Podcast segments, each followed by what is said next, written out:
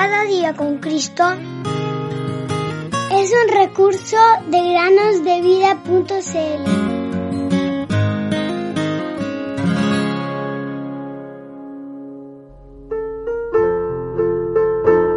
El que ha de venir vendrá y no tardará. Hebreos 10:37. Hola queridos amigos y amigas que nos escuchan en el podcast Cada día con Cristo. Recientemente, en el diccionario en inglés, se ha añadido un nuevo término. Este término es una sigla que en castellano podríamos pronunciarla como FOMO.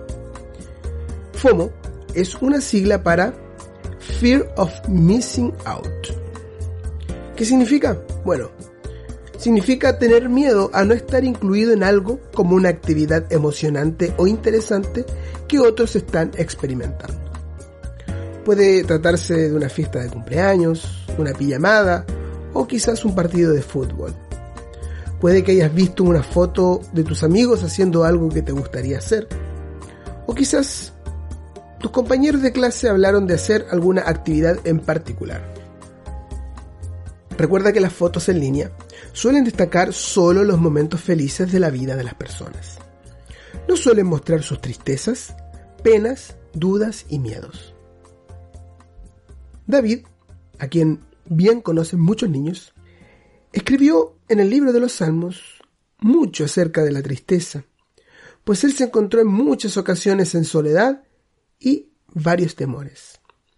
Si te sientes solo, Dios conoce los anhelos de tu corazón, así que pídele que te proporcione una amistad cercana con alguien con quien puedas compartir actividades en persona en lugar de mirar lo que otras personas están haciendo en línea o escuchar acerca de las actividades que otros están haciendo. Es necesario tener tiempo y energía para conocer a alguien que tenga valores, intereses y objetivos similares a los nuestros. Procura encontrar también amigos cristianos. Perdona también a los que se hayan olvidado de incluirte en las actividades y trata de no tenerles celos. Además, y por sobre todas las cosas, agradece al Señor por todas las cosas y experiencias que ya has tenido en tu vida. Quizás puedas planear algunas actividades especiales e invitar a los niños que nunca son invitados a nada. No solamente tú puedes experimentar el miedo a perderse algo, o FOMO, como dijimos que son las siglas en inglés, sino que también pueden haber otras personas que estén sufriendo porque no los invitan. Que puedas tú también pensar en aquellos que no tienen estas oportunidades. ¿Quién es sabio y entendido entre ustedes? Que muestre por su buena conducta sus obras en sabia mansedumbre.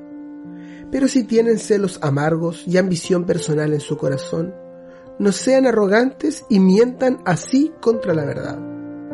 Esta sabiduría no es la que viene de lo alto, sino que es terrenal, natural, diabólica. Porque donde hay celos y ambición personal, allí hay confusión y toda cosa mala. Pero la sabiduría de lo alto es primeramente pura, después pacífica, amable, condescendiente, llena de misericordia y de buenos frutos, sin vacilación, sin hipocresía. Y la semilla cuyo fruto es la justicia se siembra en paz por aquellos que hacen la paz.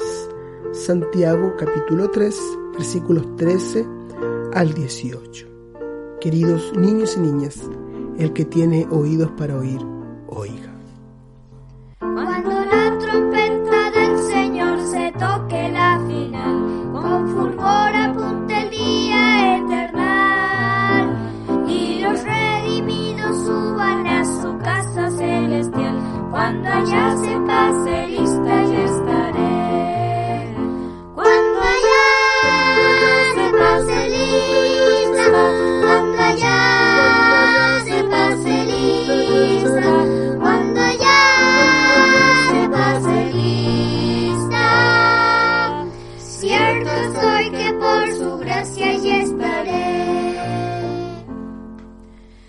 cuando todas son resuyan en la gran resurrección de los muertos en Jesús y corrupción.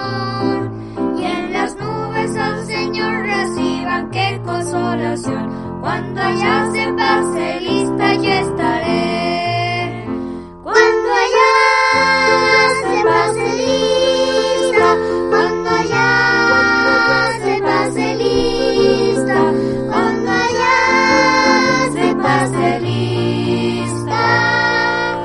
Cierto estoy que por su gracia ya estaré.